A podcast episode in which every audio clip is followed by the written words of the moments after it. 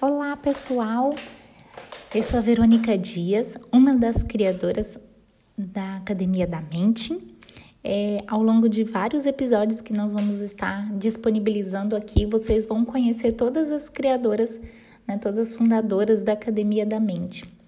É, o episódio de hoje nós vamos falar sobre inteligência emocional, tá? Mas antes de entrar é, o que é inteligência emocional, quais os pilares, como desenvolver e, e dicas, tanto para você que, que é papai ou mamãe, ou quanto para os alunos ou para educadores, que nós vamos falar para todo esse público, eu gostaria primeiro de explicar, né, o que é emoção. Eu acho que é o primeiro passo, assim, antes da gente começar a engatilhar, no, é, começar a engatinhar dentro da inteligência emocional. Então vamos lá. O que, que é emoção? Tá? Emoção, primeira coisa, ela é fisiológica, assim como a sede, como a fome, como a vontade de fazer xixi. Então, ela é fisiológica, tá? É uma sensação física que é provocada por algum estímulo, que pode ser um sentimento ou um acontecimento. Então, toda a fisiologia vai ser desencadeada por algum acontecimento ou por algum sentimento. Né? E viver, vivenciar essas emoções, não existe algo que é certo ou errado, ela é muito pessoal. Por isso o desenvolvimento, né, o autoconhecimento, porque elas podem ser sentidas de formas diferentes por cada pessoa. E outra coisa muito importante para a gente saber sobre emoção é que não existe uma emoção é, negativa, uma emoção ruim, uma emoção inútil. Essas palavras, essas coisas não existem. O que existe é uma emoção agradável de sentir e uma desagradável de sentir.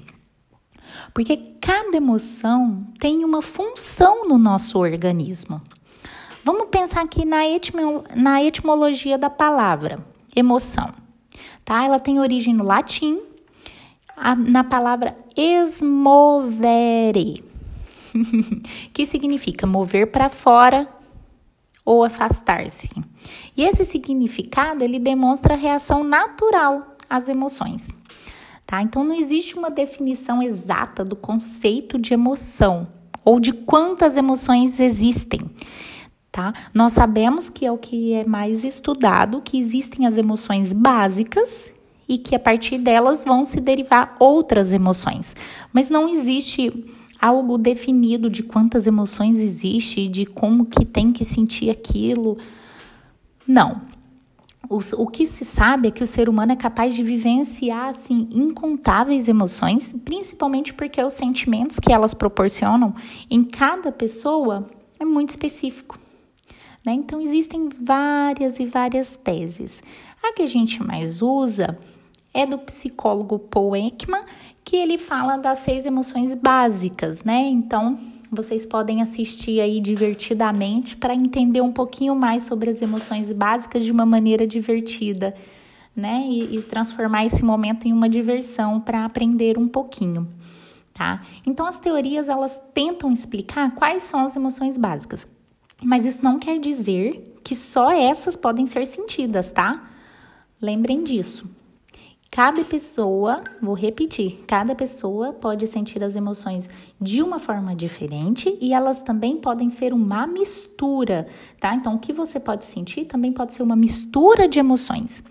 E saber administrar as emoções é importante para viver melhor, ser uma pessoa emocionalmente saudável, que é o que a gente fala.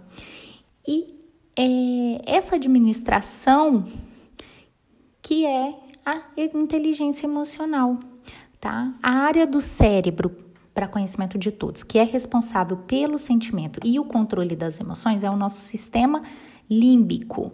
Tá? Então, mais adiante, a gente pode falar um pouco mais sobre o sistema límbico e, e, e, e explicar, tá? É, então, as emoções são fisiológicas, vamos recapitular aqui: as emoções são fisiológicas. Nós tomamos como base as emoções básicas, tá?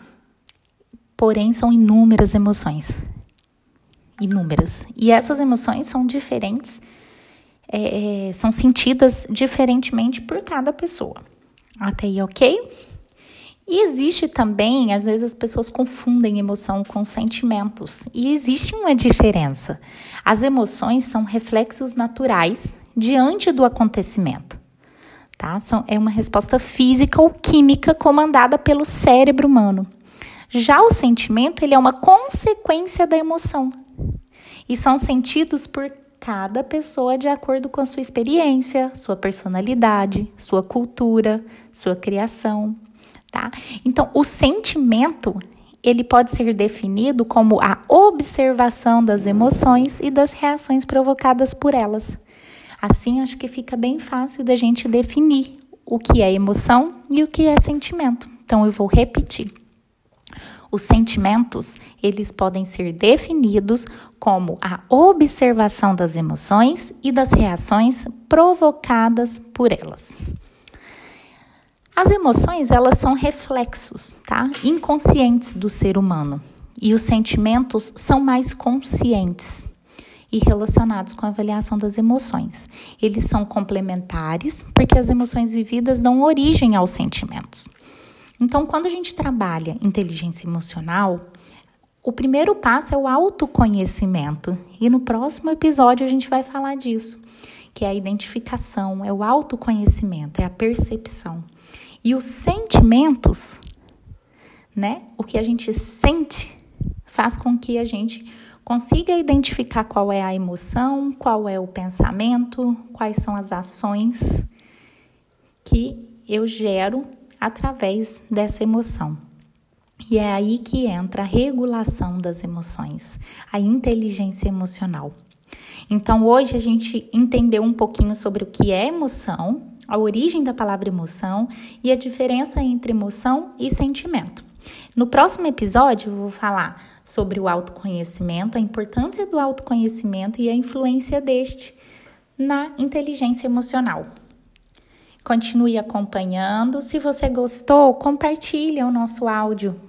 A nossa intenção da Academia da Mente é que mais e mais pessoas possam desenvolver essa habilidade e que essas informações cheguem a muitas e muitas muitos pais para ajudar no dia a dia, como pessoa, como pai, que chegue a vários estudantes para que eles possam ser pessoas melhores, a educadores. Enfim, se você gostou, compartilhe o nosso canal e os nossos episódios. Até o próximo!